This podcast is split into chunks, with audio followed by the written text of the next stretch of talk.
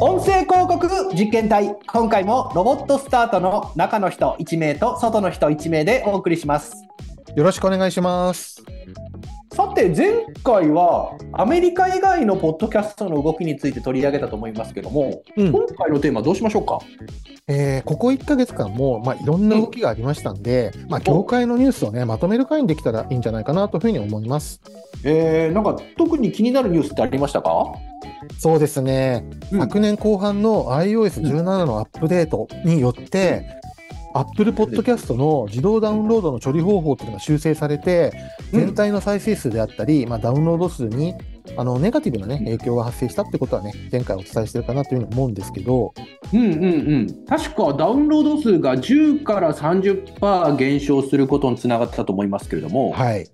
これ聞かれる可能性が少ないダウンロードが減ったっていうことで広告効果の観点からプラスっていうお話でもありましたよね。はい、そう、その話がしたかったんですけど、広告効果にどのように反映されたかっていう点について、うんポッドキャスト広告分析プラットフォームを提供しているポッドスクライブさんがね、データを発表されたんですよ。おもう調べられた企業さんが現れるということですそう、あね。りがたいですね。素晴らしいですね。やっぱりそれだけ注目されてるってことですよね。はい。ちなみにどんな切り口の測定になるんですか？これはね、アップデート前の調査では、ポッドキャスト広告を聞いた後の、まあ、サイトへの訪問率っていうのがあると思うんですけど、それが0.47%だったそうなんですね。あ0.47ということは210人に1人ぐらいがアクションしてたイメージですね。計算早くないっすか？いやそれは一応あれですよ金融の人ですから。?0.5 ならね、僕もまあ言えるけど。やいやそんな難しくないですよ。ほぼ0.5で大丈夫です。まあそうですね。でね、それがね、どのように変化したかっていうまあ調査なんですけど、ちょっとどのぐらいね、変化したかと思われますか、あクイズですね。はい。えー、とそうですね。単純な計算になりますけど、うんダウンロード数が鳴らすと20%ぐらい減少したってことだと思うんですよね。そうですね。でこの部分が効率化された対象と考えるとちょうど20%ぐらい効果が上昇してると、まあ、相関関係は分かりやすいですね。あれ？そんな単純な回答で大丈夫ですかね、いやでこれそれ以外切り口が浮かばないので、うんとりあえずこの20%っていう答えでいきたいと思います。はい。じゃあそれではね、正解発表なんですけれど、はい、実はほぼ正解で、お0.47%から0.56%へとまあ変化して、これってね、約19.1%上昇した結果だったんですね。ほぼ20%ですね。まあ、ちょっと違うけどね。うん、まあいいじゃないですか？0.9%そうですね。しかもなんかちょっと煽られたのが気になりますけど でも20%の効果アップって相当大きいですよね。ですね。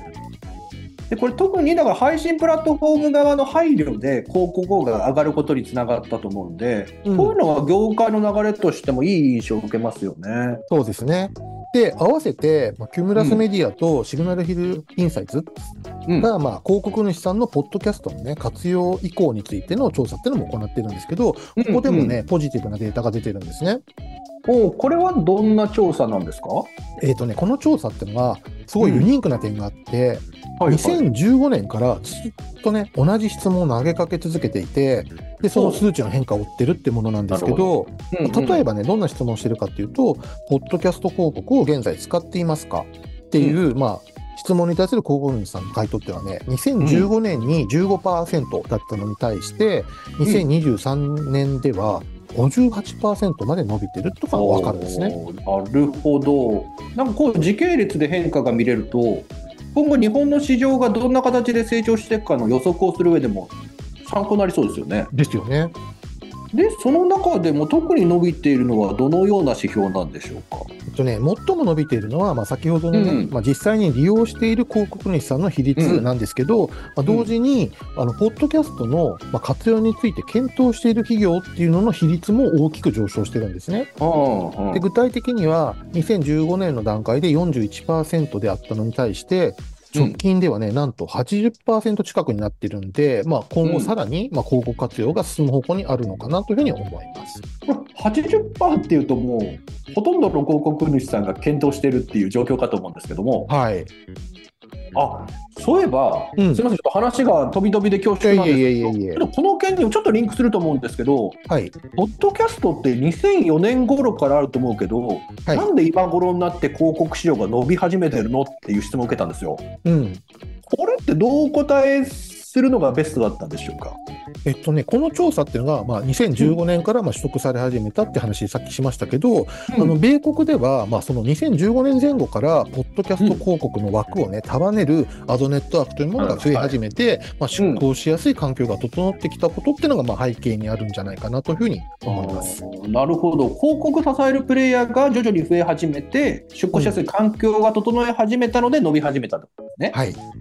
これは言い換えるとそれ以前は広告を出向する仕組み自体が不足していたのでなかなか立ち上がらなかった。うん、多分今まではね、個別にホストリードを、まあ、頼むみたいな感じだったんじゃないかなと思うんですけど、あの、まあ、2015年って考えると、まあ、例えば、ポッドキャストワンさん、これね、上場とかあった上場されかと思うんですよね。はい、これ2010年ぐらいに立ち上がっていて、でうん。ミッドロールが2013年、うんあとメガフォンは2015年設立。これ、後に Spotify に買収される会社ですね。で、まあ、よくお話しする、その広告収益が得られる仕組みっていうのと、うん。まあ、コンテンツの質と量の拡大っていうこの循環が、大体ね、2010年から2015年ぐらいの間に、まあ、醸成されて、で、それからが、まあ、統計数値に反映されるようになったのが、まあ、大体2015年っていうことなんはいはいはい。で、また、まあ、広告市場としても一般的に注目、まあ、されるレベルに達したっていうのが、まあ、大体2020年ぐらいかなっていうふうに、まあ、思ってます。でそのあたりから年間成長率が一番高い広告市場って注目されるようになったと思いますけど、はい。まあ、この土台作りっていうのが2010年とか15年ぐらいから始まっていて今につながってるってことですね。はい。そうですね。あーなんかこの辺りがぼんやりしてたんですけど少しずつつながってきた気がします。でこの点を踏まえると今の日本ってうんアメリカでいうと何年くらいに相当するようなイメージですか、うーんとね、キュムラスメディアさんのデータですとか、まあ、広告収益が得られる仕組みとか、コンテンツの質と量の拡大っていう、その循環の観点から考えると、うん大体ね、2013年ぐらいじゃないかなというふうに思いますね。2013年というと、まあ、立ち上がるまでもう少し時間がかかるイメージですかね。いや、インターネット広告業界に、まあ、四半世紀近くいる私からすると、あ、ちょっと待って、これ年齢バレちゃうんであれなんですけど、いやいやうん、まあ、正直そんな長く感じないですけど、まあ、それは人によってはなかなか四半世紀いる人いない。それは、まあ。ちょっとずるいっすよ。まあ、でまあそうですね。まあ、で例えば、まあ、その5年後の2018年には、広告主さんの、まあ、実利用率っていうのが大体32%になってて、はい。社内議論での活用みたいな感じでうん。行っている企業も70%を超えてるって感じなので、一般化するのもそこまでそんな遠い未来とはまあ考えてないですね。あまあ、確かに2013年から1年ごと成長した上で18年がこの数字になるって考えると、まあ、それなりのペースで普及していったとも確かに見れますね。うん、そうですね。で、また、この調査の中では、リスナーさんに対するポッドキャスト広告に対する印象調査っていうのもね、2017年ぐらいから継続してるんですね。もう今度はリスナーさん目線での広告がどのように評価されてるってことはい。これもまあ大事ですよね。うんうんうんうん。で、どんな切り口で調査されてるんですか？これね、例えば、お気に入りのポッドキャスト番組が継続するためであれば、広告があっても気にしないですか？いい質とか問、ですね。そうですね。はいはいあと、お気に入りのポッドキャスト番組で広告を出しているブランドを支持しますか？とか、あとは、ポッドキャストで聞いた広告がどの程度記憶に残ってるか？とかね、そういった質問を行って、それをね、年ごとにこう数値をまとめてるってものなんですね。これ一個一個結果を聞いていくと時間かかりそうなので、うん。えー、と全体傾向としてはどんな結果だったんでしょうか？これね、各項目について、えっ、と、2017年と直近のデータを比較しても、あんまりね、変化してないっていう状況なんですね。大きい上昇も下落もしてないと。うん。これ、もともと、まあ、いい数値が横ばいで維持されてるってイメージを持ってもらえればって思うんですけど、まあ、結果からは、まあ、引き続きね、ポッドキャスト広告っていうのは前向きに受け入れられる広告手段と言えるかと思います。うーんなるほどあちなみに少し気になるトレンドとして、はい。有料会員になると広告配信がストップするようなコンテンツサービスも最近増えてますよね。はい。でこういう傾向が強まると広告自体の出稿機会が減ることにもつながると思うんですけどはい。このあたりはどうなんでしょう？まあ、確かにね、すごい重要な観点というか、まあ、いい切り口ですよね。うん。でね、この点に関する直近のデータがいいのがあって、IAB さんが、まあ、米国のね、個人データとデジタル広告全体に関する消費者の考え、好み、懸念についての洞察を得ることが目的の調査っていうのを行ってるんですね。もう IAB さんは何でも調査してますね。うん、これでもドンピシャな話ですよね。確かにそうですよね。どんな内容だったんでしょうか？えっとね、端的に言いますと、デジタルコンテンツに触れる際にお金を払うのが良いか、それともうん広告を受け入れる方がいいかっていうのを問いそかけをしたのもののものです質問ですね。まさはい、まさに。で、結果がね、より多くの広告を受け入れても、まあ、料金をね、支払いたくないっていう回答が最多の78%。78。はいはい。で、多少の広告は受け入れます。で、少額の料金を払ってもいいって言ったのが17%。うん。で、広告なしになるなら高い料金を払うって言ってるのは5%という結果なんですね。うーん、思ったよりも有料サービスを好まれるユーザーが少ないですね。はい。で、特にね、ポッドキャストに関する別の調査では、他のデジタルコンテンツに比べて、まあ、広告が少ないっていうデータもあるっていうのも合わせて考えると、今のところね、このポッドキャスト広告に関しては、あの、有料で広告をなくしたいっていう人がね、あんまりいる感じはしなくて、まあ、あまりこの点は気にしなくていいんじゃないかなというふうに僕は考えています。ああ、あ、この統計ですね。お？消費者の91%は現在無料で使用しているコンテンツが有料になった場合、うん。イライラ、失望、怒り、混乱、悲しみなどの否定的な反応を示すっていうデータもあるんですね。そう、それそれ。で私はもう悲しむ派ですね。悲しむショックというか、まあ、えーってなっちゃうんですね。僕は混乱かもしれないですけども あでも確かにこのデータを前提とすると、うんこれ全てのプラットフォームが同時に有料化しない限り無料で提供する事業者にユーザーが流れちゃうことにつながるでしょうから、うんこれ提供する側も切り替えづらいっていうリスクといいますか切り替えるリスクありますよね。うん。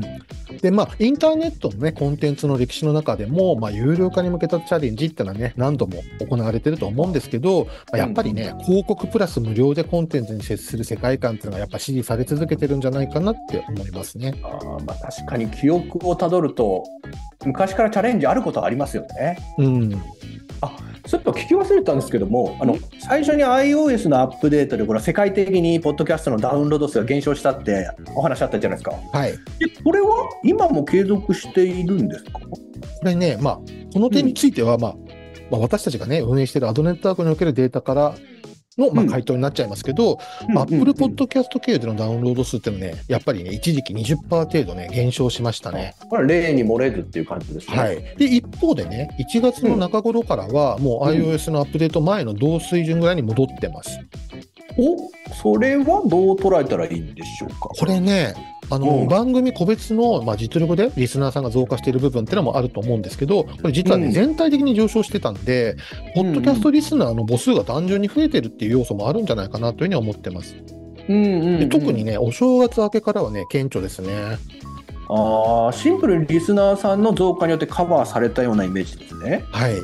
なんかあの一時期御社のメンバーも少し落ち込んでる感じもあったので回復されてそうですよねいや本当うんね、努力と違うところでね、再生数減ると嫌ですよね、やっぱね。うんうんうん。で、まあ、外部要因こそあれ、まあ、基本ずっとね、上昇傾向にあったものが、やっぱり減少するっていうのは、やっぱ残念な気持ちになってたんですけど、そううん。そういえばさ、あれですよね、たまにはね、うん。うちの他のメンバー呼んで、現場の話聞くゲスト会やってもね、いいかもですよね。お会いがいよいよできますか？こいや、こういう話ってね、やっぱり生の声聞いた方が面白いじゃないですかね。れ個人的にはやっぱり技術面のね情報を欲されてるリスナーさんも多いかと思うんで、うん。いつかはあの CTO にと思ってるんですけどもあれ生出演って NG でしたっけ？なんかね、恥ずかしがり屋で、録音ならいいけど、ね、出演嫌だなみたいなね、感じのこと言ってましたんで、まあちょっと難しいかもですよね、CTO はね。そういう意味では、うん。現場レベルで今、ポッドキャスト広告が実際どこまで受け入れられてるかとか、なんならその結構否定的な意見が多いとか、ポジティブな意見が多いとかも含めて、生の声は聞いてみたいですよね。そうなると、やっぱ営業部の、まあ、メンバーがいいですよね。じゃあちょっとね、声をかけておくようにしときます、おぜひよろしくお願いします。はい。さて、なんか流れ上ね、今後のテーマも決まったところで、今日はこの辺りにしましょうか。そうですね。それでは本日もお聞きいただきありがとうございました。ありがとうございました。音声広告に興味のある方、音声広告についてもっと知りたい方、こんな検証をお願いしたいという方がいれば、概要欄にあるリンクよりお気軽にご連絡ください。それではまた。